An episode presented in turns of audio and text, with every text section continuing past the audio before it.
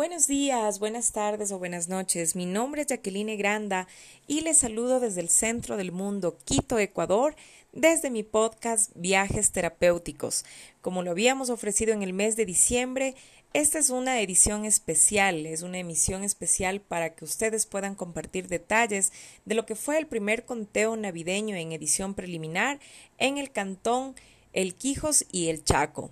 Con nosotros se encuentra Sandrita Morocho.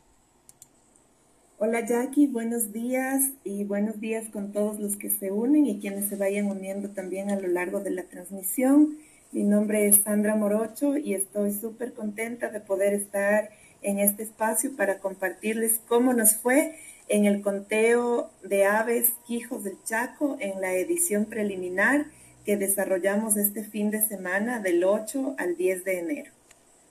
Muchas gracias, Sandrita. Mira, y bueno, a todos nos interesa saber porque, claro, todos queremos saber cifras, todos queremos saber qué información les arrojó este primer conteo, pero más allá de todo eso, que es la parte formal, ¿no es cierto? Que es la parte que, que yo sé que en todas las entrevistas que te han tenido ocupada todo este tiempo, has estado ya hablando de cifras, de rutas, de kilómetros, de números de especies.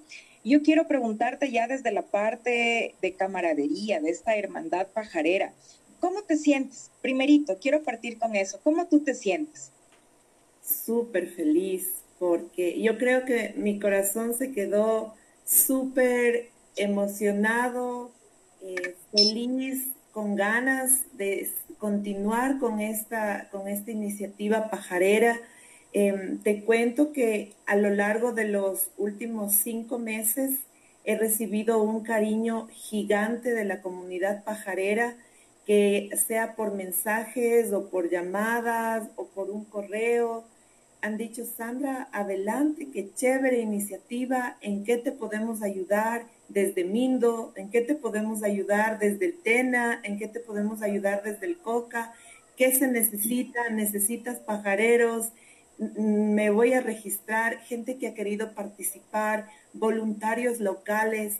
Entonces, ese cariño ha sido súper grande y yo lo he sentido desde diferentes vías, desde diferentes lugares del país, pero también a nivel internacional gente que ha dicho, oye, miro en tu, en tu perfil de Facebook estás haciendo algo chévere, te queremos enviar unos videos y estos fueron justamente los videos que transmitimos en el día de la inauguración y de las charlas magistrales, porque ha habido gente apoyando desde Reino Unido, desde Croacia, desde Canadá, amigos, amigos eh, del, amigos de corazón, amigos de los, de los pájaros, del, del bosque, de la vida y pienso que ya eso ha sido previo, ¿no? El evento.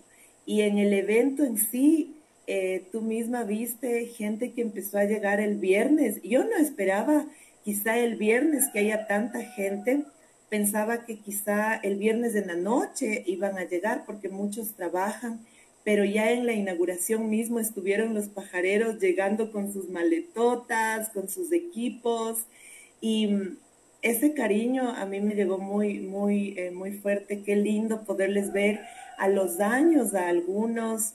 Eh, y para muchos de ellos también me decían, oye, gracias por organizar esto, gracias por hacer posible, porque después de casi 11 meses es la primera vez que estoy saliendo y que les estoy viendo a mis, a mis amigos, a mis colegas eh, de las pajareadas, a mis colegas de las caminatas y del bosque. Entonces eso y pienso que a nivel de cariño y de emoción fue lo más, lo más bonito, poder estar junto a la Hermandad Pajarera del Ecuador. Qué chévere. Y sabes que sí, yo estoy muy de acuerdo con lo que tú dices, pero bueno, a diferencia de ti, ¿no? Es, es el hecho de que, bueno, tú les conoces a todos, a la mayoría, si no es a todos. Y para mí también que yo estaba llegando el día viernes fue una sorpresa de que eh, a todos les conocía por primera vez, pero yo sentía que era como verles conocido toda la vida eh, con muy pocas personas yo, de, de, los que visitaba, o sea, tenía una relación previa, más bien con, todas, eh, con todos era una relación nueva. Y fue muy bonito tener esa interacción porque yo sentía que lo que los unía en ese momento era justamente el compromiso, el compromiso de estar ahí para apoyar y decir, mira, ahora hay este evento, queremos hacer y ¿qué hago? Simplemente apoyo, ¿qué es lo que tengo que hacer? estar ahí y la gente estuvo ahí. Ahora, esa es la percepción que tú tienes en relación a la gente que llegó desde el día viernes. Pero ¿qué percepción tienes en relación a la gente del Valle del Quijos, que así como tú estás, estuviste sorprendida, ¿cómo estuvieron ellos? al ver el contingente de, gente, de equipos, de barras, porque ya empezaban a agruparse y estar ahí con sus banderas, Mindo está presente y, y, cosas así, porque realmente es como que de todo el país llegó mucha gente y para que tú lo sepas también este evento, en este momento que lo estamos transmitiendo en vivo, está viéndolo gente desde Argentina, desde Italia, desde Colombia, porque yo les tenía ya un poco, un poco ya éticos y un poco ya hartos con el tema de que me voy al primer, a mi primer conteo pajarero y, y, de todos decían, ¿y qué es eso? Les contaba y les dije, bueno, no les voy a anticipar, sino cuando ya hagamos esta entrevista para que ustedes se unan y puedan también saber de lo que fue este evento. Entonces, cuéntanos, ¿cuál fue esa percepción de la gente local? Acá la población del Valle del Quijos, te digo, tenían alguna idea eh, porque en la hermana parroquia de Cosanga y en Narupa se desarrolla el conteo de aves hace unos 15 años más o menos. Entonces tenían una idea y había esa curiosidad, pero también por parte de gente que ya había hecho otros conteos, sabían que se requiere una coordinación bien amplia, bien grande y no faltó el equipo de voluntarios que dijeron, a ver, manos a la obra, nos ponemos los guantes, las mascarillas, todo lo que haga falta y nos vamos a preparar el box launch de manera voluntaria. Eh, o hubo gente que dijo, muy bien, tú estás ocupada en esto, vamos a nosotros encargarnos de los registros, nosotros entregamos las camisetas, nosotros hacemos esto y hubo una, una sincronía en ese sentido con la gente local, con quienes ya habían tenido una experiencia previa de conteos y sabían el contingente que se requería, por un lado. Por otro, para las personas que era la primera vez, pienso que era una emoción gigante. Por ejemplo, la señora Linda Escorza de Linares, ella estaba una semana antes diariamente llamando segura que no necesito nada más, verá que no tengo binoculares, ya tengo las botas, me encontré una camisa verde para que no se asusten los pájaros y me mandaba la foto y cosas así, o sea, gente que estaba realmente emocionada por participar. O mm, al último, al último momento me llamó alguien de Baeza y me dijo, oye, yo estoy yendo con mi hija, por favor, eh, que, podamos ir a la ruta. Yo sé que son solo cinco por cada ruta, pero mi hija quiere ir, ha escuchado y se va a poner triste si no va. Entonces, yo no tenía el corazón para decirles, no, no vayan. Yo era como si quisiera que todos los niños participen. Y fue bonito. Para mí, esa, esa ilusión que le hacía a la gente poder conectarse con la naturaleza, poder ir a ver las aves, quizá su única vez, su única oportunidad o su primera vez para ver aves a través de binoculares, a través de un telescopio y con gente experta que ha trabajado en, esta, en este ámbito por años y que tiene una experiencia muy, muy vasta, ¿no? Entonces, eso para mí fue emocionante también y creo que para la gente local que hasta después de culminado el evento me enviaron mensajes, por favor, que no sea la última vez, avísenos si es que van a hacer salidas a, pajarear. Nosotros queremos ir, ojalá con el tiempo la situación económica mejore y podamos comprar binoculares. Y me decían, aunque sea baratitos, recomiéndenos para comprar porque queremos seguir eh, pajareando. Y entonces eso se quedó como el bichito, como decimos en, en el Ecuador, se quedó el bichito del pajareo sembrado en mucha gente local incluso eh, igual de las parroquias de, del Chaco, de Oyacachi, de Gonzalo Díaz de Pineda, eh, guías, líderes de ruta que han dicho, mira, ahí hay potencial, tales y tales personas tienen potenciales que hay que desarrollar, habilidades que hay que desarrollar, porque son muy buenos buscadores de aves, encuentran fácilmente las aves y eso hay que desarrollar. Mira, acá una señora tiene unas plantas donde hay una especie de colibrí que no se ve en otro lugar del país o es muy raro de ver entonces, todas esas cosas creo que a nivel de la población local hay que destacar, hay que em, valorar también muchísimo, porque sin la población local este, no solo el conteo, sino que el proyecto de aviturismo que hemos presentado y que estamos soñando, este, se queda sin piso. La población local es el componente principal. Sin ellos no tendríamos a quién empoderar, sin ellos no tendríamos con quién trabajar en conservación. Entonces, ese recibimiento que hemos tenido acá en el Valle del Quijos para, para ser la primera vez que se propone realizar la observación de aves como un deporte al aire libre, es, es un recibimiento y, que yo lo recibo con mucha satisfacción porque la gente lo ha tomado de una manera súper positiva. Igual ayer que estuvimos en la radio comunicando los resultados oficiales, la gente estaba atenta. ¿Qué pasaría? ¿Cuántas aves encontrarían? Y esa expectativa también es positiva, porque la gente no solo se quedó con el evento del viernes, del sábado, el domingo, sino también se quedó, ¿qué más sigue a continuación? Claro que sí, Sandrita, y es, es muy real lo que tú dices. Eh, fue un evento que acogió a mucha gente, a grandes, a chicos, a niños, a especialistas, a no especialistas.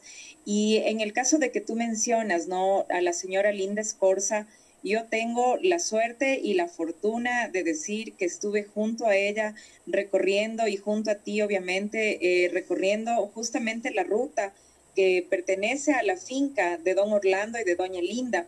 Entonces, eh, tuve la suerte, digo, porque no todos los días uno puede recorrer estas fincas que son privadas y que ahora son parte ya de, esta, de estas rutas de aviturismo, que es la, la idea poder hacerlo, sino también de especialistas que tienen experiencia como tú en el ámbito pajarero, como tú que tienes ya desarrollados no solamente tus todos tus sentidos, sino hasta otros sentidos extrasensoriales que tú ya ves, yo no sé, de una forma tan increíble. Las aves de, les escuchas incluso sin necesidad de, de, de, tener en ese momento el equipo y eso da la posibilidad de que nosotros también podamos aprender a desarrollar esas destrezas. Al igual que compartimos esta ruta con el especialista eh, Manu, que tuve también la fortuna de conocerle, un historiador, además, una persona muy interesante, a Pedro, que también eh, con, otras técnicas del parlante, o sea, yo quisiera que tú nos cuentes un poquito, porque claro, yo lo viví, entonces para mí es, eh, no es necesario que yo me imagine, yo lo viví, pero yo sí quiero que, que nos cuentes cómo, cómo fue, por ejemplo, desde tu perspectiva, ese recorrido, para mí yo les digo, fue una, una, experiencia muy bonita. A mí me encanta caminar, me gusta caminar muchísimo. Podría seguir, haber estado caminando horas. Empezamos a las, antes de las 7 de la mañana y terminamos pasada las 5 de la tarde a las personas que nos escuchan. Entonces, cuéntanos cómo fue para ti ese recorrido. Bueno, eh, primerito teníamos como misión que todas las rutas eh, se se vayan a todos los participantes de sus rutas se ingresen a cada una de las 17 rutas con éxito y antes del amanecer. Esa era la primera misión antes de entrar a nuestra ruta. Entonces, em, mi hermana, mi hermano estuvieron ahí presentes, ellos también emocionados y preocupados de que la gente se levanta tan temprano y algunos sin desayunar y todo. Entonces ellos prepararon una agüita de guayusa y con, unos pequeños sándwiches y estaban desde las 4 de la mañana ahí pendientes, pendientes porque em, ellos no están acostumbrados a que, a que tanta gente salga tan temprano y con tanta emoción ellos dijeron, no, por lo menos una agüita de guayusa caliente que se tomen y pues darles el box lunch a esas horas de la mañana para que se lleven a sus rutas. El transporte estaba listo porque acá igual la planta eh, de servicios turísticos, incluido el transporte, es algo que igual nos facilita la logística. Entonces estuvieron de las compañías de transporte presentes en ese rato, salieron a Cuyuja, a Baeza, acá a Borja, y en el Chaco lo propio que, estaba coordinado a través del municipio del Chaco y de las juntas parroquiales, todos estaban a partir de las 4 de la mañana dirigiéndose a sus rutas.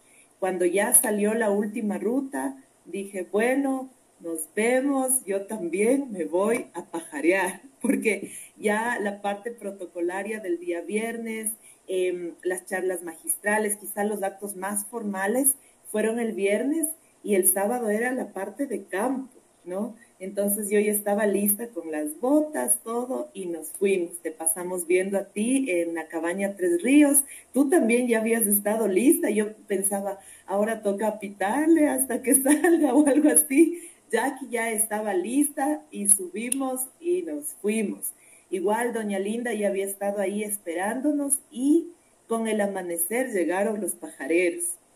Y creo que eso, eso de madrugar es un compromiso porque sabemos que las aves están ahí, igual con el canto del alba, con ese concierto y esa orquesta sinfónica desde, desde temprano. Y esta vez no fue la diferencia. Tú ves, estacionamos el carro, abrimos las puertas y ya las aves estaban ahí, dando las vueltas, dándonos un espectáculo desde el inicio y nos hicieron esperar. Entonces unas eran aves comunes, otras eran aves migratorias, y ya les registramos a todas. Y desde el inicio estaba yo atenta para poder ver eh, o escuchar la reinita cerulia, porque esa es un ave a la que yo le guardo tantísimo cariño y afecto, a todas yo les quiero, todas para mí son especiales porque sin una especie de ave quizá va a haber un desequilibrio en el, en el bosque, pero esa reinita cerulia a mí me cautivó desde el primer día que yo tuve la suerte de ver y eso fue aquí mismo en la provincia de Napo, pero en el otro lado de la cordillera. Estábamos por una comunidad que se llama Pacto Sumaco, te estoy hablando del año 2012. Hacíamos un monitoreo con, eh, con BirdLife International y Aves y Conservación y teníamos que buscarle y registrarle a ese pajarito, que decían en ese entonces que que no había muchos individuos estaba en peligro de extinción. Yo no entendía mucho de eso en ese entonces, pero me hacía ilusión encontrar ese pajarito. Y la primera vez que le vimos, le vimos en un árbol de guavas y estaba así como describe en el libro, azul cerúleo. Qué hermoso, parecía un peluche. Entonces, y ahí siempre estábamos atentos a buscarle, y cuando fuimos a hacer las inspecciones de campo en esta ruta de eh, que nos fuimos contigo y con los demás pajareros, pues yo le había visto y escuchado antes, pero no había confirmado el registro. Entonces yo necesitaba confirmar porque además esta se sabe que es una especie en peligro de extinción que viaja desde Norteamérica más de 10.000 kilómetros en la migración boreal pero cuando decimos 10.000 kilómetros, quizá no cuantificamos y decimos, ah, un avión 10.000 kilómetros, 6 horas, un avión. Pero estamos hablando de una especie de este tamaño, que no pasa de 7, 8 centímetros, es diminuta. Y aún con ese tamaño tan pequeñito viajan y por la deforestación ellos pierden cada vez sus hábitats y en sitios donde antes hacían sus paradas de la migración, este, sus paradas migratorias, este, ahora ya no encuentran bosque. Y muchas mueren de hambre. Muchas mueren porque se pierden al buscar otros parches de bosque, otras áreas donde haya disponibilidad de alimento, mueren. Mueren por hambre, se pierden, se mojan, son depredadas, porque una especie con hambre es fácil de depredar también porque está débil, cosas así.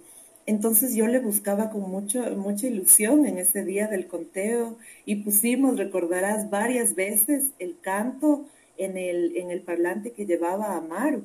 Entonces tratábamos de, de, escucharle, habían otras reinitas migratorias que se asomaban, igualmente bonitas, y hubo un momento en el que yo escuché a penitas del canto y dije la reinita y no pensé en el telescopio ni, ni en los binoculares ni nada.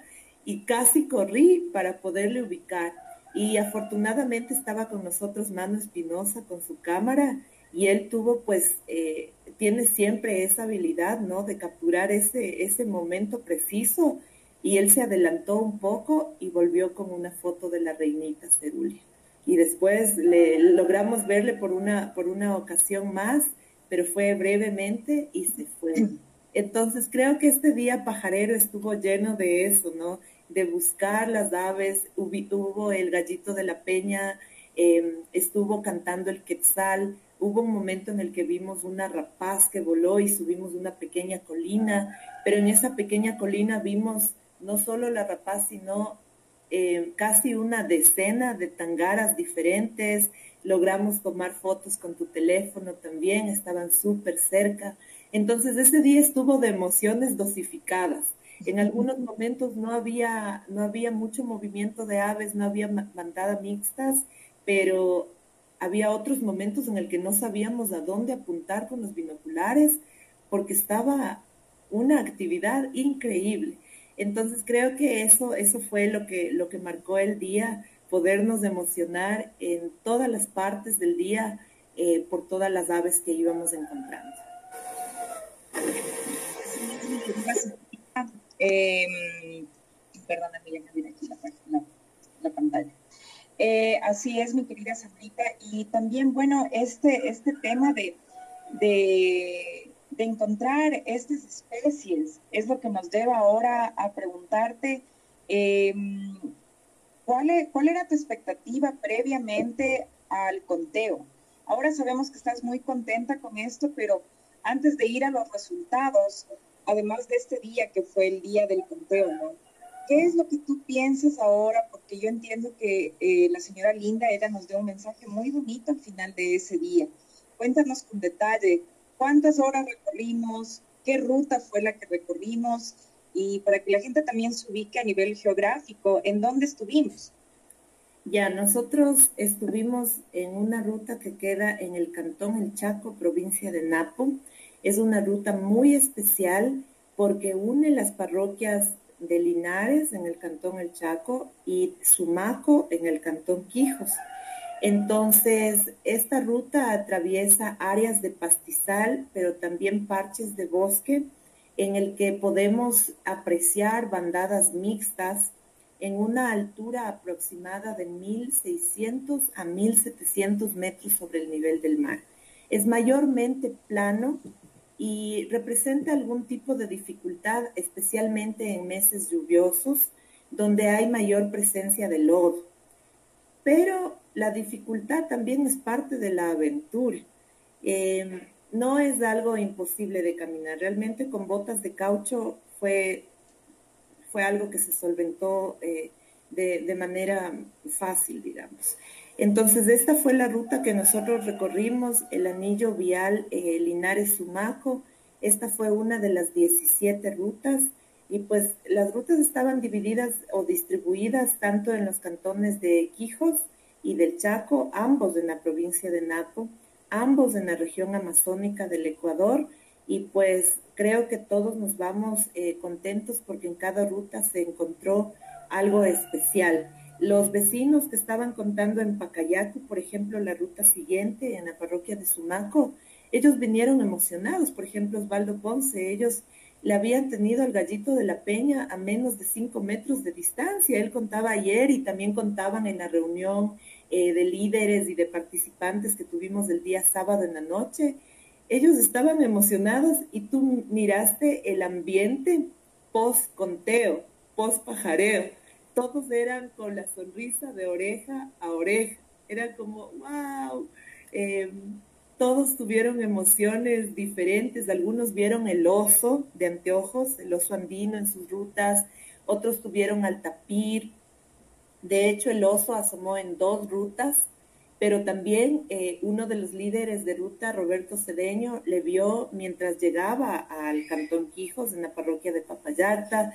Eh, una ruta le vio al tapir, en otra ruta hubieron especies raras, igual que la reinita cerulia. Entonces, todos creo que tuvimos algo que contar y la reunión de líderes y de participantes se dio de manera espontánea era algo que no estaba planificado, solo estábamos con hambre y fuimos a merendar, pero en esa merienda fue como una explosión de compartir y de alegría y de algarabía por la jornada que habíamos tenido.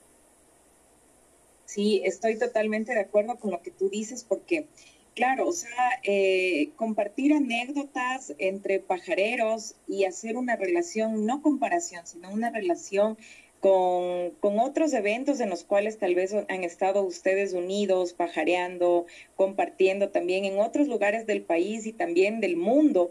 Eh, siempre va a ser diferente porque estás en un hábitat diferente, estás en un entorno diferente, pero sobre todo yo creo que lo que lo hacía más diferente es que este era un hecho histórico que nunca se había pajareado y toda la gente, como yo les decía, estás siendo y haciendo parte de la historia.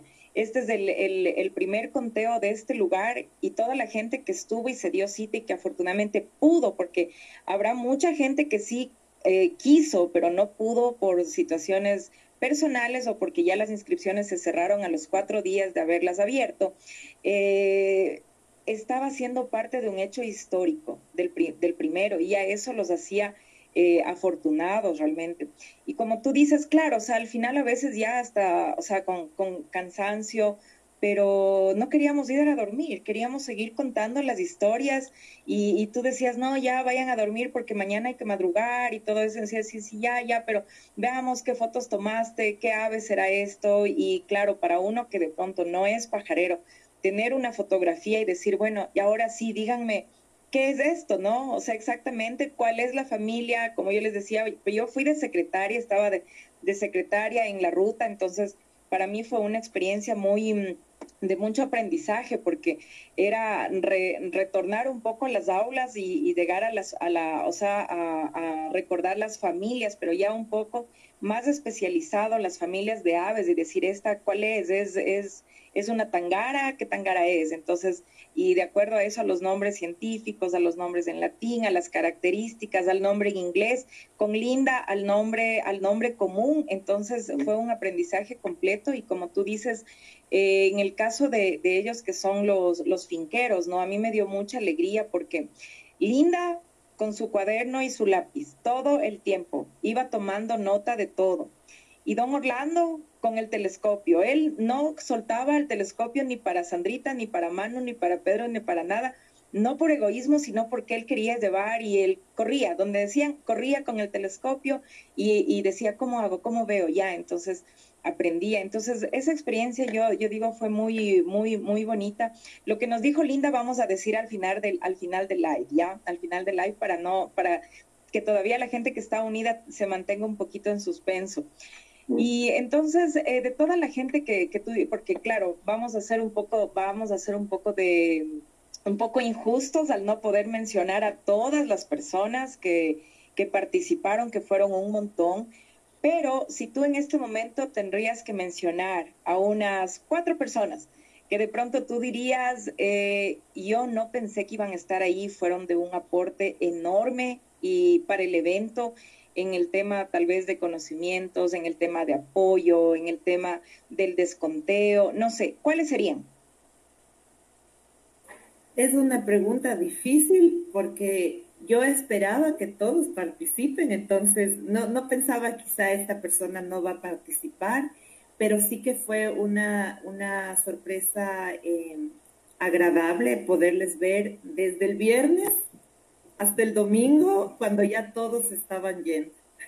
Y creo que en ese sentido fueron los presidentes de las juntas parroquiales y estuvieron desde el viernes. Por ejemplo, la señora presidenta encargada de aquí de, de Borja estuvo desde la misma charla de ilustración científica hasta el final en el conteo, en el desconteo.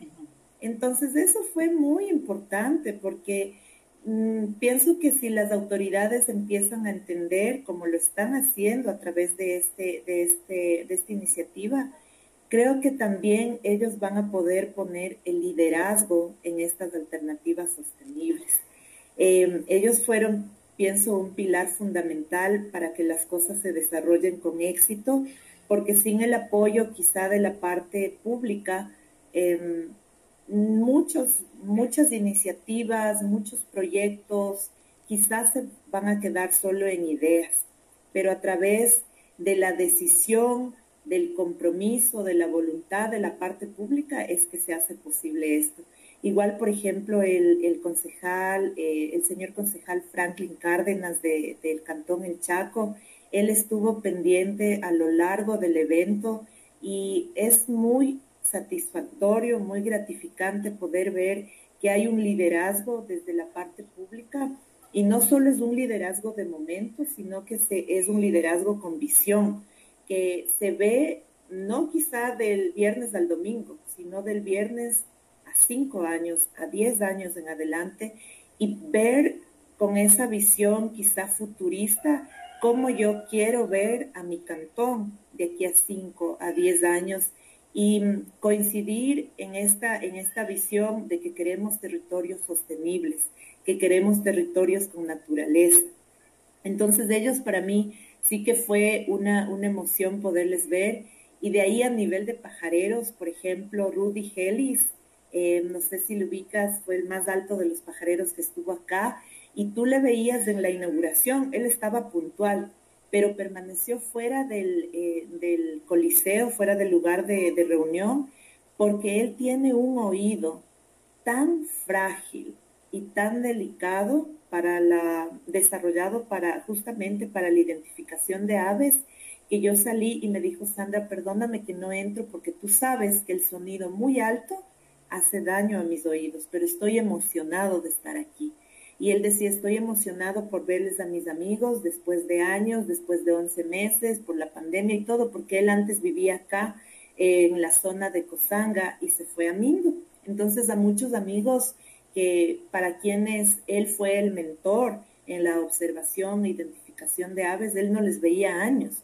Entonces él estaba súper emocionado y hasta el último día, hasta el último día me dijo, mira, Aquí está mi lista de especies del bypass de Borja.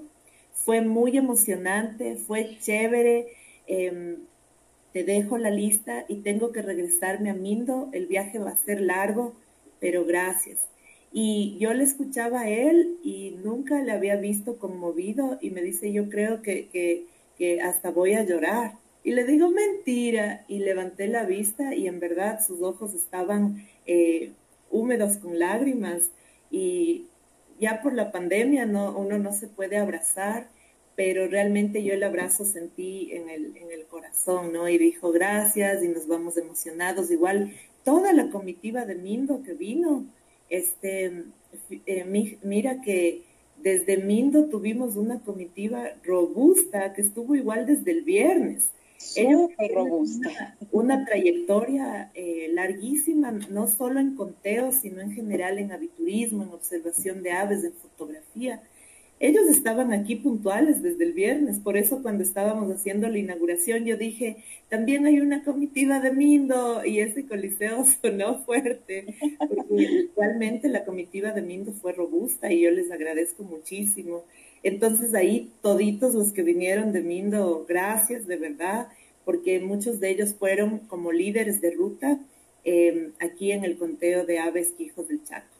Entonces ahí creo que ojalá esto responda a la pregunta, pero yo te digo, cada persona, cada individuo que participó em, tuvo un papel importante eh, por ejemplo, Osvaldo Espinosa, que vino como, como expositor magistral, Osvaldo Ponce, Osvaldo Ponce, que vino como presentador de su libro en la charla magistral. Además pajarió y además estuvo en el desconteo. Para mí fue un regalo gigante, Mano Espinosa, Amaru, todos quienes hicieron posible que este evento tenga la importancia que tuvo eh, tú misma como parte de la Organización Mundial de Periodismo Turístico eh, y de la misma manera pudiste contar quizá tus perspectivas, dialogar, intercambiar em, impresiones con la parte pública. Eh, te vi conversando con el señor alcalde del Chaco y todo esto hizo un espacio em, de compartir muy, muy rico, muy, muy amplio, ¿no? Y creo que de todo eso nos enriquecemos en experiencias, en vivencias, pero también en visión. Claro que sí, Sandrita. Y mira, o sea, tú has mencionado muchas personas que con las que compartimos el evento y claro, ¿cómo no identificar a Rudy? O sea, es imposible no identificar a Rudy. Yo me imagino cuando tú le, le alzas a ver para ver si que, no llore y claro, regresas a ver a alguien de dos metros. O sea, no, me parece una linda experiencia porque realmente toda la gente, y como tú dices, me acuerdo de Rudy porque el rato que tomamos la foto de la, de la comitiva de Mindo, fue el único que no estuvo en la parte de adelante, eh, sino él estuvo al lado del arco, al lado del arco posado, nada más. Y, eso le, daba justamente el cierre del marco de ese, de ese bonito, de esa bonita comitiva, que cuando tú ves la foto, el brazo de él es el marco de la foto, ¿no es cierto? Entonces, em, yo estoy muy emocionada porque, como tú dices, yo lo, yo lo siento igual.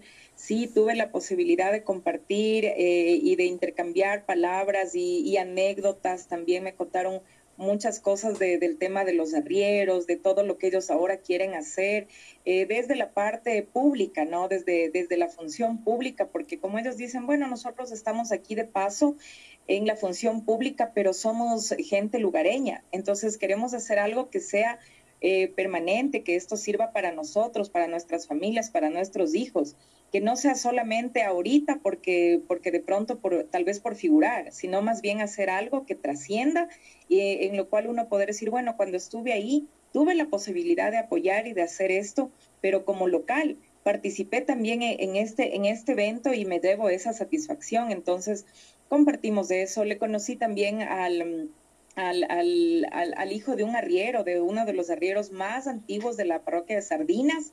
Con él compartimos y, mira lo que son las cosas. Él en cambio casi le hizo llorar a Osvaldo. Eso, eso, le, eso, le, eso le costó comprar un libro, así que no te preocupes, ya está saldada esa deuda. Yo no me enteré de eso, ¿qué pasó? Eh, mira, lo que pasa es que como nosotros estamos así, o sea, aprovechando realmente el tiempo mientras ustedes estaban en el desconteo, no queríamos interrumpir y queríamos aprovechar de, intercambiar, eh, socializar un poquito con la gente. Entonces estábamos conversando con, con, con, el, con los concejales, con la gente que estaba abajo, con los artesanos. Entonces, el hijo del, del último de los arrieros, eh, perdóname que no me acuerdo, no me acuerdo el nombre, pero es, es profesor. Eh, sí, el señor Alquinga, exactamente. Entonces, eh, le contaba a Osvaldo que ellos en, en, la antigüedad, o sea, cuando ellos eran niños, lo que era realmente no, no saber, ¿no? Cómo era esto, las dantas se paseaban por todo lado, o sea, era algo que tú veías en el camino, en las calles. Entonces, él les contaba cómo les, les cazaban. Les cazaban para, para, para ellos o para comer y, y y hubo un momento en el que Osvaldo dijo, ya basta, dijo, ya, por favor, no me siga contando más, dijo, porque me, me realmente me, me, hiere, dijo, yo sé que es hace mucho tiempo y, y que tal vez era por desconocimiento, pero, pero ya, ya no quiero escuchar, por favor, esa historia. Y entonces, claro, cuando ya pasa eso, o sea, eh, yo digo, bueno, pero son las vivencias reales que nos comparten generosamente pero digo como Osvaldo, que nosotros le conocemos, es una persona muy sensible, no solamente muy sensible de forma general, sino sobre todo tiene una sensibilidad innata a la naturaleza. Entonces fue como le dije, claro, o sea, es, es entendible porque uno se imagina cómo, cómo las dantas están en su hábitat y de pronto eh, alguien para comer, ¿no? Porque esa era, esa, esa era la, la, realidad, no, no, no era algo mal visto tampoco. Eh, lo hace. Entonces, bueno, como esa sensación ha tenido, ahora tiene una oportunidad también de resarcir de cierta forma y siendo educador, qué mejor manera que tenga una obra educativa de aves, de conservación para usted, para su familia y para sus hijos. Así que con ese mensaje compraron dos libros, de él y su hermano. Entonces, eh, porque bueno, o sea, no, no es malo, es bueno, es una obra muy bonita de aves de la mitad del mundo y estando en un evento de, de aves justamente a dos horas de, Quito es, es, lo que nos invita justamente este estudio fotográfico, este estudio eh, bibliográfico, esta obra que, ha hecho Osvaldo con todo el corazón justamente para poder informarnos y poder visualizar las aves en, estas bonitas fotografías, ¿no? Entonces, bueno, eso, eso de esa parte. Ahora eh, vamos un poquito ya a hablar del tema de resultados. Cuéntanos ahora sí. Yo sé que ya lo has contado, pero hay mucha gente que está tal vez conectada y que no ha escuchado todavía. ¿Cuáles son los resultados?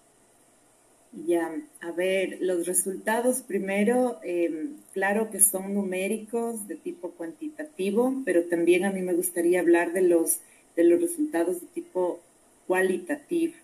Empecemos por eso. En las rutas se encontraron dos especies de reinitas americanas eh, que no son comunes y que justo en el desconteo las autoridades eh, ingresaban al área de donde los líderes de ruta estábamos reunidos y hubo un momento de algarabía, hubo un momento en el que todos estábamos a ver foto, foto, no puede ser. Y, y Patricio Herrera bajó corriendo porque en su vehículo tenía la cámara y en esa cámara estaba la prueba irrefutable de que habían visto esa especie, de que la habían registrado. Entonces él subió con la cámara y nos mostró Tennessee Warbler, la reinita de Tennessee. Es una especie igual pequeñita y le registró y con foto y todos éramos, wow, bravo, felices. Y mira, esto es algo de tipo cualitativo porque pese al número de especies que vimos, nosotros debemos saber que nuestro bosque todavía recibe alberga estas especies tan raras, estas especies en peligro de extinción, la misma reinita cerulia que nosotros registramos. Em, ayer me llamó Roberto Cedeño para indicarme que en su ruta estaba un tipo de colibrí, el white tip, eh, pero del este, porque en el oeste está purple beef white tip y acá hay un hay un ligero, una ligera variante que le hace otra especie y ese fue registrado en una de las fincas en, en Gonzalo Díaz de Pineda. Entonces, de este tipo de cosas nosotros debemos identificar como potencialidades. Por ejemplo, Pablo Caiza, líder de la ruta eh, Linares Alto, él registró muchísimas cosas que normalmente se ve en Huango, por ejemplo. El colibrí pico espada. Yo dije, ¿en serio le viste este? Claro, dice, inconfundible porque es el única, la única ave cuyo pico es más grande que todo su cuerpo. Es un colibrí en el que tú le ves y es difícil imaginar cómo anida, cómo alimenta a sus crías, cómo vuela sin chocarse y sin perder el pico. Estaba ahí, en la ruta Linares Alto. Em, este tipo de especies eh, símbolo, por ejemplo, el quetzal en la ruta de Yaucana, en la parroquia de Sardinas, le vieron como 12 veces. O sea, hay una gran cantidad de quetzales y mira, hay gente que le busca esta especie desesperadamente y no logra encontrarle. Ya, entonces ahora con estos datos sabemos que si hay algún observador de aves, algún pajarero que quiere ver quetzales, directo, Yaucana en la parroquia de Sardinas, Cantón El Chaco. Es así. Entonces hubo sorpresas como estas que nos llenan de muchísima satisfacción y que en el, al momento me encuentro elaborando un informe técnico en el que resalto estos resultados de tipo cualitativo que, em, que son realmente, constituyen en insumos eh, muy grandes para que se pueda direccionar el apoyo a emprendimientos en el sentido del aviturismo, por ejemplo, o que pueden ser direccionados en un enfoque de conservación también, porque si hay proyectos productivos en esas zonas, quizá tenemos que sopesar costo-beneficio entre destruir el hábitat de estas especies que han sido ubicadas y que no hay eh, de manera frecuente, no existen de manera común, versus un proyecto productivo que quizá, digo quizá porque no los conozco y estoy haciendo una suposición, quizás son menos sostenibles o no son sostenibles en el largo tiempo, ¿no? Entonces de eso, esas especies, digamos, de las que tengo en mente, eh, se encontró, es muy emocionante. Eh, poder, eh, poder ir, ir ubicando estas especies dentro del conteo navideño de aves quijos del Chaco. También otra de las cosas que hay que resaltar es que quienes estuvieron de secretarios, como tú nos ayudaste, por ejemplo, en las rutas, vieron y a algunos les llamó la atención que no era el checklist usual de los conteos, porque en este checklist trabajamos junto a Luchito Salagaje, quien estuvo apoyando en toda la parte técnico-científico de las listas madre, y agregamos una columna que estaba distribuida en todas las hojas, y esa columna decía nombre común, o nombre local, perdón, porque acá hay nombres que para la población local no tienen sentido, por ejemplo, si nosotros decimos Andean Cock of the Rock, para alguna persona local, este no es el idioma, Eh, ellos no conocen este término y no significa nada.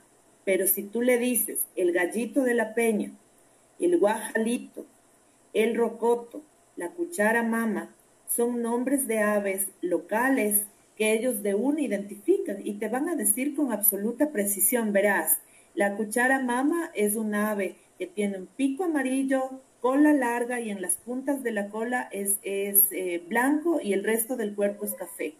Están describiendo Squirrel Cuckoo. Entonces nosotros agregamos esa columna porque, por ejemplo, en nuestra ruta, no sé si tú te fijaste, eh, ahí dijo la señora Linda y Orlando, ah, este rojo es el rocoto, le conocen. Entonces, igual es un nombre eh, común que se repite también en la forma en la que le conocen en la sierra.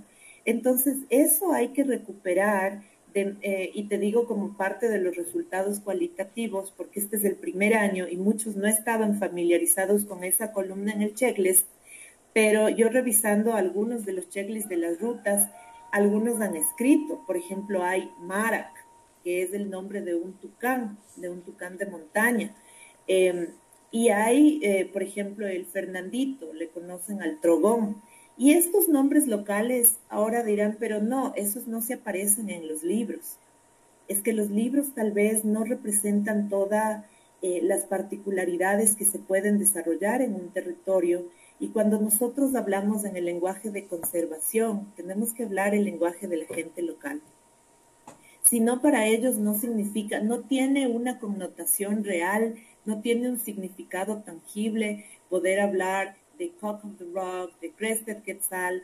Quizá eso es un conocimiento que se va a construir con el tiempo, pero para empezar necesitamos eh, agarrarnos de cosas tangibles para la gente como son los nombres locales. Entonces a eso sí la gente puede, puede relacionarse y dice, ah, sí, la monjita existe, es súper común. Y cuando te dicen la monjita, están hablando de cianícoras incas o de la eh, Inca Jay o Green Jay, ¿no? Entonces, pero si tú le dices Green Jay, van a decir, no, no, eso no hay. Cuando Green Jay es la monjita, por la forma en la que tiene su, su cabecita, ¿no? Blanca, como, como una monjita. Entonces la gente conoce así a estas especies. Y eso va a estar igual dentro del, informe eh, que se presente em, de manera oficial, que, que, lo estoy preparando y que lo vamos a revisar igual con el comité para, para poder eh, no solo centrarnos en los resultados de tipo numérico, sino también en estas cosas que realmente hay que ponerle un énfasis especial. De ahí, los resultados eh, también de tipo cualitativo, yo pienso que es la participación local y la participación nacional. Tuvimos 50% participación local y 50% participación nacional súper importante de remarcar, porque para ser una primera vez que se introduce esta actividad dentro de la población local, en la misma ruta de Oyacachi, por ejemplo, hubo dos líderes de ruta, Sebastián Vizcarra y Alex Boas, y el resto fue población local. Para la gente de Oyacachi fue quizá la primera vez, la primera oportunidad para ver aves en los binoculares, pero yo misma te puedo decir que cuando hicimos la visita de campo, el mismo presidente de Oyacachi estuvo pendiente con nosotros y a ver, ay, estas son las torcasas y nosotros le enseñábamos el nombre en inglés y de ahí salió un video que se hizo medio viral igual en redes porque él hace una copla con, su forma eh, original de decirla y trató de introducirle em, el, el término en inglés. Entonces igual ellos desde el inicio estuvieron ahí pendientes, pese a que fue no una visita de observación, sino una visita para verificar eh, los límites del círculo de, 24 kilómetros, ellos estaban, pero mire, acá hay otra, otro pájaro, acá hay otro, y les indicábamos qué especies eh, potencialmente se podía ubicar y ellos estaban pendientes. Entonces, desde la parroquia más lejana del, del círculo de conteo Quijos del Chaco, ha habido un involucramiento de la población local que hay que remarcar, que hay que resaltar de la misma manera como ha sido la participación y el apoyo de los guías locales. ¿Qué hubiéramos hecho nosotros sin guías locales?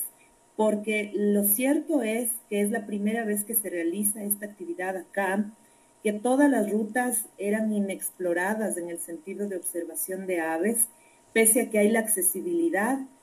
Tú no puedes enviar a alguien que viene por primera vez sin alguien que conoce. Entonces, por un lado tuvimos los expertos observadores de aves y por otro lado teníamos los guías locales. Los guías locales quizá no conocían nada de aves, pero conocen, como decimos, a ojo cerrado, el territorio donde han crecido y han vivido y han caminado millones de veces.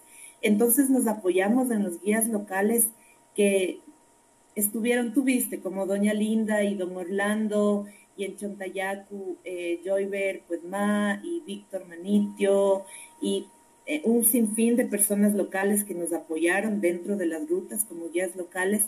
Eso hay que remarcar y quizás son los puntos claves para poder ir desarrollando capacitaciones en el futuro. Entonces tú miras igual eso a nivel cualitativo, quizá a nivel cuantitativo, ah, son solo 17 líderes de ruta o guías de, guías locales, pero esos 17 representan un poder local, una voz y un sentir local, porque ellos lo vivieron de primera mano, lo vivieron en primera persona esta experiencia del conteo navideño de aves. Entonces, eso ya es algo que, tenemos que enfocarnos eh, fuertemente cuando empecemos las rondas de capacitación, por ejemplo. Porque personas como Linda, ellos ya se quedaron con ese bichito del, del aviturismo, de la observación de aves, y quieren aprender más. Ellos mismos lo expresaron, quieren seguir aprendiendo. Entonces, em, eso y de ahí pasando quizá a nivel de participación nacional, tuvimos de diferentes provincias. Incluso uno de los ganadores del concurso de quien adivina el número de especies, él venía desde Guayaquil y cuando recibió el premio dijo, yo vine manejando nueve horas y 45 minutos. Y era el primer conteo de aves para él, para Pierre Berrou. Entonces, él estaba feliz, no solo por ganar el premio, sino por haber participado, porque dijo, para mí es la primera vez que me quedo en estos sitios. He explorado y he pasado por aquí, pero nunca me he quedado y ahora quedarme y darme cuenta de que existe tanto y me quedo con ganas de seguir explorando, qué chévere. Mira, eso, por un lado, hay que reconocer que muchísima gente que había eh, venido como observadores de aves, habían pasado por aquí, no conocían, no sabían. Manu Espinosa mismo había viajado muchísimas veces en este sector, pero nunca se había quedado dentro de las parroquias de Quijos del Chaco. Había pasado o bien hacia la Amazonía Baja por el Tena o por Sucumbíos y no se habían quedado. Entonces, gente que vino a nivel nacional a participar en el conteo de aves Quijos del Chaco, era la primera vez que descubrían el encanto y el resplandor del Valle del Quijos, de los cantones Quijos del Chaco y de sus parroquias. Entonces, para muchos fue la primera vez y quieren regresar.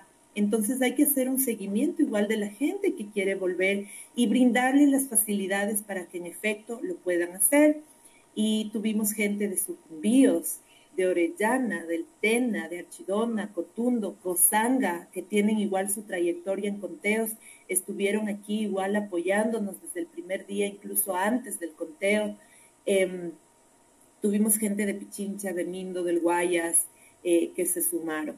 Entonces eso es algo que hay que resaltar como resultados positivos del conteo y ya yéndonos a la parte numérica, a la parte cuantitativa, que no es menos importante, que obviamente también nos permite caminar hacia adelante, eh, son eh, las cifras que se obtuvieron y dentro de las 17 rutas que salieron a contar el aves el, sábado, el sábado 9 de enero, se reportaron 4.403 individuos de las diferentes especies. Si sumamos, por ejemplo, cuántas loras encontraron, cuántos gorriones y todo, la población, digamos, eh, fue 4.403 individuos de las diferentes especies y yo tengo que ver, em, creo, mis notas, es 268 especies de aves en total.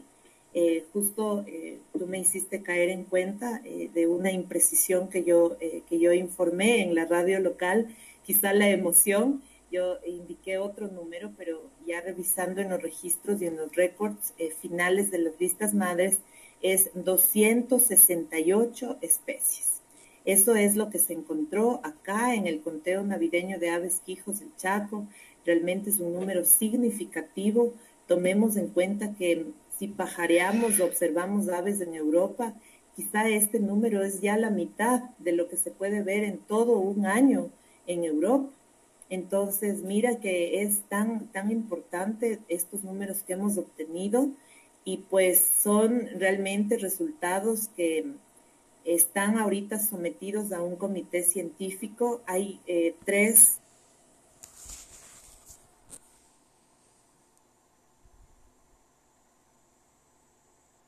tres a cinco especies que necesitan eh, pasar eh, por un comité científico para verificar que son auténticamente esas especies y que no fueron quizá un, registro erróneo, porque en algunas nos queda la duda en cuanto a la altura, en dónde se registraron, en cuanto al hábitat, pero las aves vuelan y, no podemos quizá cerrarnos a la, a la, posibilidad de que no fueron esas especies. Entonces nos toca ir al campo y verificar, nos toca revisar literatura también y dejarnos ayudar quizá de gente que tiene muchísima más experiencia, muchísimos años más en el campo y ellos nos ayudarán a determinar eh, si se queda o no se queda ese registro. Entonces puede bajar, puede variar dos o tres especies dentro de este número que te, que te menciono, pero no más allá de eso, porque el resto de registros son correctos y corresponden a las elevaciones eh, y a los hábitats donde fueron reportadas. Eso en cuanto a los números y a las cifras que se Sí, Sandrita, es realmente una información súper completa lo que nos cuentas. Eh, yo digo más que nada para las personas, bueno, que nos están viendo ahora y que nos y que seguirán reproduciendo este video porque no tuvieron la suerte y la fortuna de estar con nosotros, pero que viene una nueva posibilidad en el mes de mayo y podrán hacerlo. Entonces, eh, Después de todo este trajín, después de toda esta planificación, de meses de, organización, de reuniones, de, la ruta, de hablar, no sé, tal vez de coordinar el tema de, la marcación de los kilómetros, del perímetro, de, los números y etcétera, ya pasó el evento. Es como que dices ahora ya, uff, eh, hemos cumplido, hemos hecho, se cumplió el objetivo. Ahora, ¿qué viene? ¿Y qué es lo que se necesita? Porque yo entiendo que, bueno, tú estuviste a cargo de la coordinación y de la organización de este evento, pero el hecho de que se dio el primer paso es importante darle un seguimiento y poder avanzar para poder hacer más cosas. ¿Qué es lo que necesita la organización y que de pronto tú ahora dices, pasamos el primer paso, es la primera, el primer, la primera batalla, se puede decir. Ahora, ¿qué necesitan ustedes como para poder continuar y poder seguir? Al, al, siguiente evento que viene a ser en el mes de mayo. Sí, hay que recordar que el conteo navideño de aves quijos del Chaco es parte de un proyecto macro que se presentó a los gobiernos locales, en el que mm, el conteo es solo un componente en el que el componente se llama de participación local en eventos internacionales. Estos eventos internacionales están distribuidos en tres partes. El primero es el conteo navideño, el segundo y el tercero son los Global Big Days de mayo y de octubre, pero eso es dentro del componente de participación. Después también tenemos un componente de capacitación, donde hemos basado todo con miras a, a, darle seguimiento a la Estrategia Nacional de Aviturismo, que es un documento robusto que se construyó gracias a la gran experiencia de observadores de aves, de guías, de agencias de viajes dedicadas a este, a este turismo especializado eh, de observación y fotografía de aves, ¿no? Entonces, la Estrategia eh, Nacional de Aviturismo marca una línea a seguir en cuanto a capacitación y eso es lo que nosotros queremos utilizar. No queremos que sea quizá un documento gigante y robusto que se construyó, sino algo que cobre vida.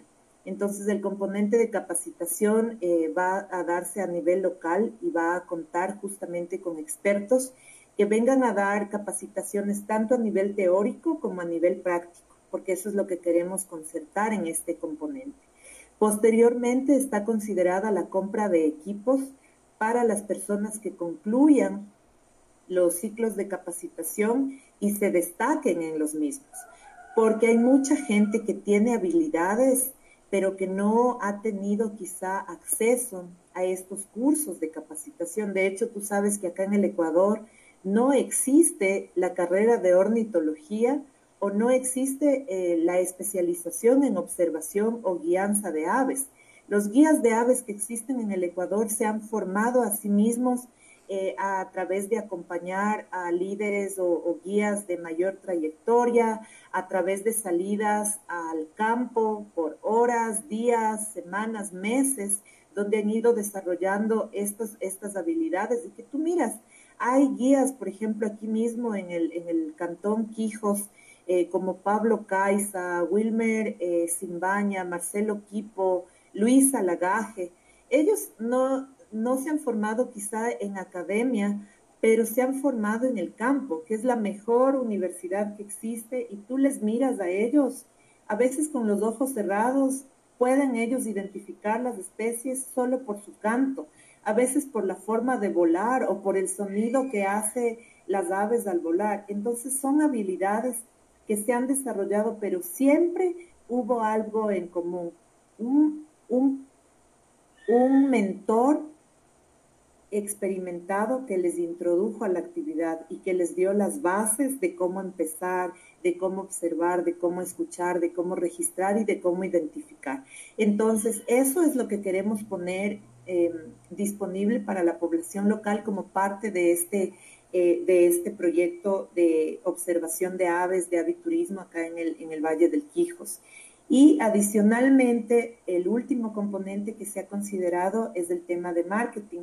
Lógicamente, eh, tenemos una exposición como Valle del Quijos al, al, poder desarrollar estos eventos. Sí existe una exposición mediática, digamos, eh, de lo que hay acá en el Valle del Quijos, pero sí queremos hacer algo que vaya más allá de los eventos y que sea un marketing especializado para que en el futuro, cuando ya se abran eh, con mayor, quizá con mayor frecuencia los vuelos internacionales, las personas eh, que, realizan esta actividad, como es del aviturismo, sepan que acá hay la infraestructura hotelera, restaurantes, transporte, guías, que están listos para recibirles en un destino que quizá es poco conocido, pero que presenta potencialidades para el aviturismo. Entonces, todo esto que te cuento es parte de un proyecto que ha sido presentado el año pasado y el conteo ha sido el primer paso.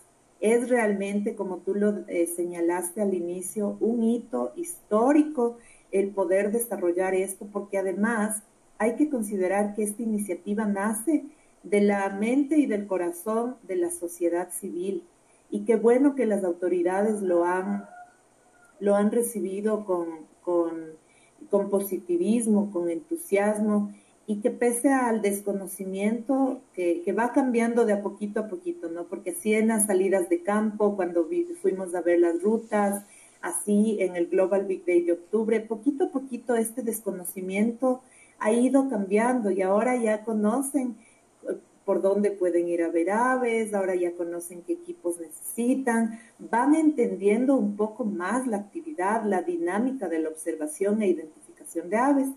Entonces eso va a ir cambiando poco a poco y estamos comprometidos, al menos de mi parte, pues a poder prestar todo ese contingente y, poder ir desarrollando la actividad acá. Para mí personalmente es algo chévere porque em, por ser mujer, y por ser observadora de aves, a veces sí me he dado cuenta de las miradas de, de, eh, que, es algo extraño salir a ver aves, ¿no? ¿Y qué hará con esos binoculares? ¿Y qué estará haciendo? ¿Estará espiándonos? Entonces. Entonces ahora quizá eso va a cambiar y nos va a facilitar em, quizá estar más cómodos en el campo Igual ayer he recibido llamadas durante el día de gente local que dicen, ¿por qué no hacemos una salida los fines de semana? O porque aunque sea una vez al mes, para recorrer durante el año por lo menos la mayor cantidad de rutas. Yo quiero apuntarme. Eh, quizá el equipo que tengo que comprar, cómo tengo que hacer. Em, entonces, eso pienso que es parte de lo que viene después, la capacitación con teoría y práctica, salidas regulares a las diferentes rutas que se han cubierto en el conteo y pues eh, crear un grupo fuerte de observadores y amantes de las aves acá en el Valle del Genial, Sandrita. Bueno, y un poco también ya para ir cerrando, porque pues cuando uno disfruta, cuando uno se divierte, cuando uno tiene una charla amena, una conversación con gente que apreciamos mucho, el tiempo pasa volando y como tú ves, ya estamos conversando más de una hora y no, queremos, no queremos, no queremos eh, develar todo, sino que la gente también viva esta experiencia eh, entonces, bueno, yo como un poquito de experiencia personal en este sector, les puedo contar que había llegado lo más lejos, creo que hasta la casa de la Sandrita y hasta la casa de don Víctor.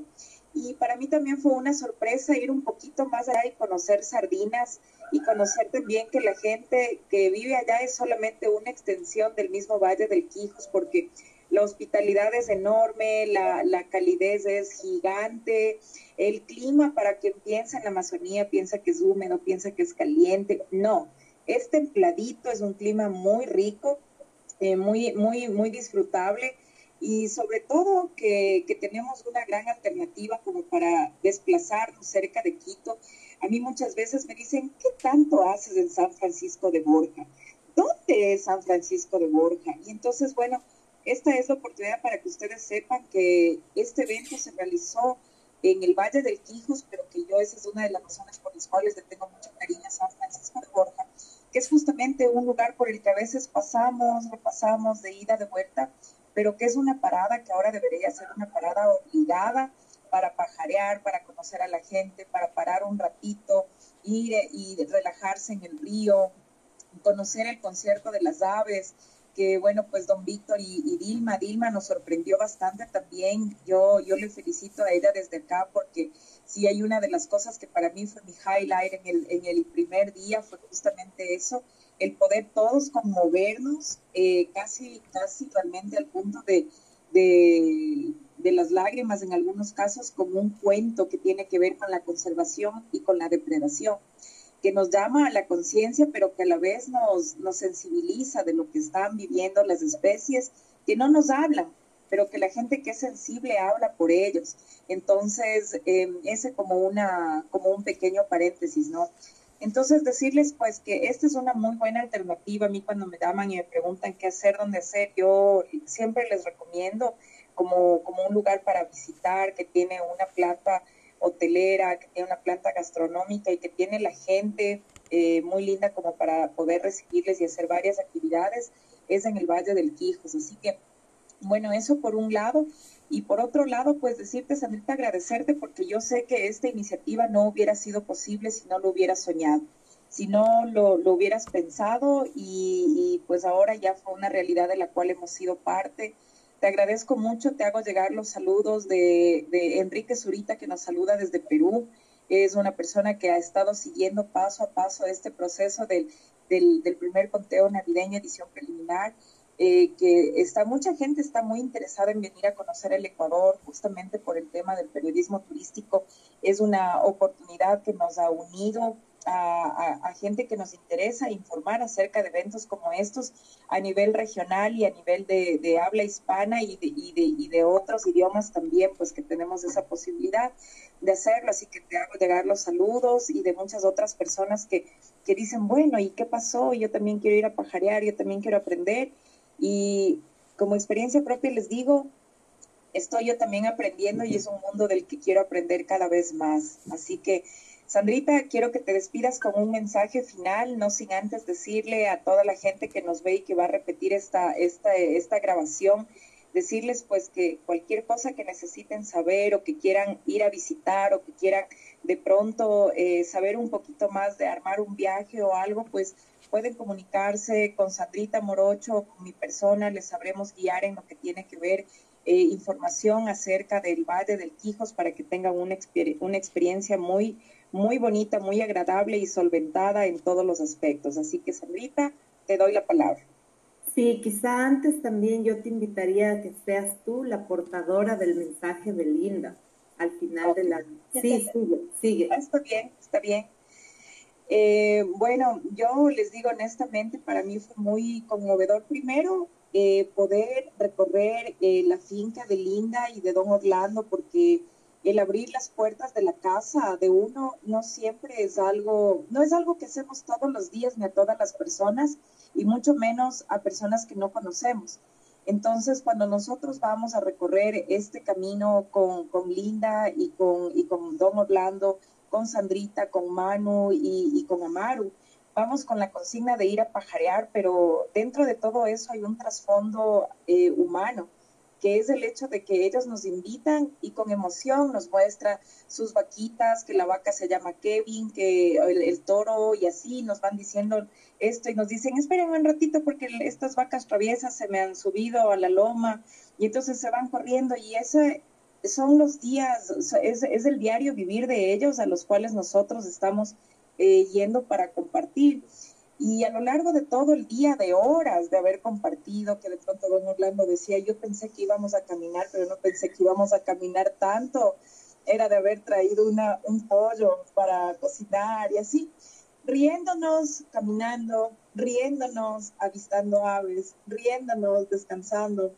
O sea, fue una experiencia muy bonita porque para ellos también es, un, es algo diferente dentro de su rutina y para nosotros es una experiencia totalmente nueva dentro de nuestros confinamientos. Entonces es como decir, qué chévere vivir esto y cada vez que ellos veían un ave y podían verlo por primera vez desde un binocular, desde un telescopio, la emoción no era solamente de ellos, la, emoción era de todos, sobre todo nuestra, porque nosotros ya habíamos visto por ahí, pero nunca habíamos visto esas aves. Entonces ellos decían, wow, tiene un ojo de color rojo, no, no, no puedo creer, otra vez se podían ver, que no se mueva, por favor. Entonces, que ellos puedan ver eso es también lograr empoderarles, no que uno les empodere, sino que ellos solitos logran eso por sí mismos.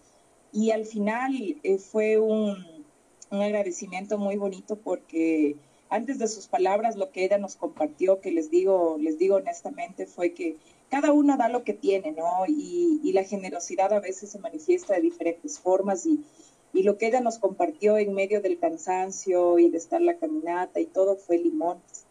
Y entonces para todos fue como que qué rico, qué refrescante, menos para Manu. Para Manu no, para él fue muy ácido, pero dentro de todo eso fue como, no, pues sírvanse es esto para compartir y, y al final las palabras de, ellas fue, de ella fue como ahora que he vivido esta experiencia con ustedes y que he caminado mi, mi, propia finca y, que ya sé lo que hay aquí, ya no quiero nunca más cortar ningún árbol, porque ahora yo lo que quiero es que las aves que están aquí tengan donde vivir y yo no quiero que ningún ave más desaparezca, sino más bien que vengan más aves para que más gente pueda vivir esto. Yo vivo ahora en el Chaco, pero quiero, yo quiero volver a vivir aquí en mi finca yo quiero volver al campo y quiero conocer más de las aves y quiero crear una, una, una guía de aves de mi finca para que cuando la gente venga pueda ver lo que hay aquí. Y bueno, eso nos conmovió a muchos porque iniciamos la, la caminata con la, con la conversación, ¿no? De, de que ella era ganadera y que quería hacer más potreros para, más, para tener más vacas porque necesitaba tener más vacas por la leche, por la carne. Y cuando ya terminó toda la, toda la caminata, el, el, el cambio, esta transformación de pensamiento fue tan poderoso, no solamente para ella, sino para nosotros, de que si logramos hacer, replicar más de estas actividades, esa transformación también se va a replicar. Y no es el hecho de decirles no sean ganaderos o no hagan potreros o no corten los bosques o no corten los árboles. Es el hecho de poder darles una alternativa en la cual ellos sean los protagonistas y que entiendan que de pronto esto es algo que tal vez no conocían, pero no porque no, no querían, sino porque no sabían. Entonces, eh, yo te, te, digo, Sandrita, fue un mensaje muy bonito que nos deja no solamente a nosotros, yo creo que para toda la humanidad una vez que nosotros logramos ver lo que hay ahí y podemos evitar aportar ese hábitat para esas hermosas especies emplumadas, eh, cambia todo este concepto. Así que yo te felicito muchísimo a ti y a todas las personas que han estado apoyándote, a tu linda familia que también ha estado apoyándote, a los vecinos, a toda la gente que ha estado desde la empresa pública, privada, a los especialistas, a la gente que ha viajado desde muy lejos o desde muy cerca, pero que ha estado ahí. Te felicito porque este es un logro, un resultado conjunto que yo sé que es el inicio de grandes cosas. Así que adelante, Cindy. Sí, Jackie, eh, gracias. Hemos conversado ya una hora y cuarto y yo quiero quizá resumir eh, las palabras de Linda en algo que eh, dice la doctora Jane Goodall, que es una mujer a quien yo admiro muchísimo en el campo de la conservación y de la humanidad en realidad. Y mm, ella dice que no se puede cuidar lo que no se ama y no se puede amar lo que no se conoce. Si conoces, amas y si amas, cuidas. Es natural que suceda en ese orden. Y es por eso quizá la transformación en 12 horas de la visión, el pensamiento y el sentir de, dos jefes de hogar, de Linda y Orlando, que al inicio estaban enfocados 100% en la ganadería y después de un día completo de maravillarse con la belleza de las aves, de conocerles, empiezan a desarrollar ese amor.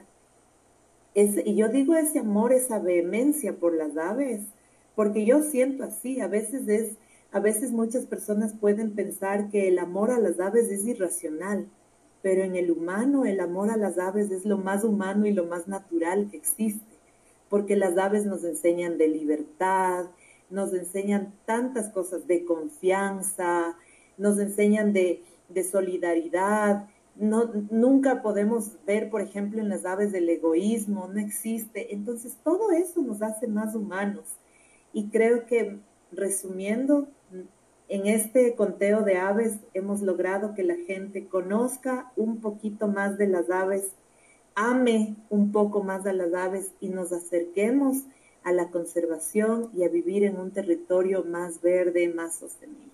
Entonces yo te agradezco por este espacio, muchas gracias a quienes estuvieron atentos de esta transmisión y les invito a conocer el Valle del Quijos, del Cantón Quijos, el Cantón El Chaco. Acá hay aves, cascadas, bosques, ríos y gente a la que nos encanta compartir todas las bellezas que tenemos acá. Así es, mi Sandrita, hago eco de tus palabras, acoto algo también, eh, que además de todas las cascadas y todo esto que tú nos has mencionado, quiero decirles a los, a los amantes de los perritos, a los pet friendlies, que sepan que también hay una ruta que se llama el Canicross, que también se lo puede, se lo puede visitar y se lo puede, y se lo puede disfrutar.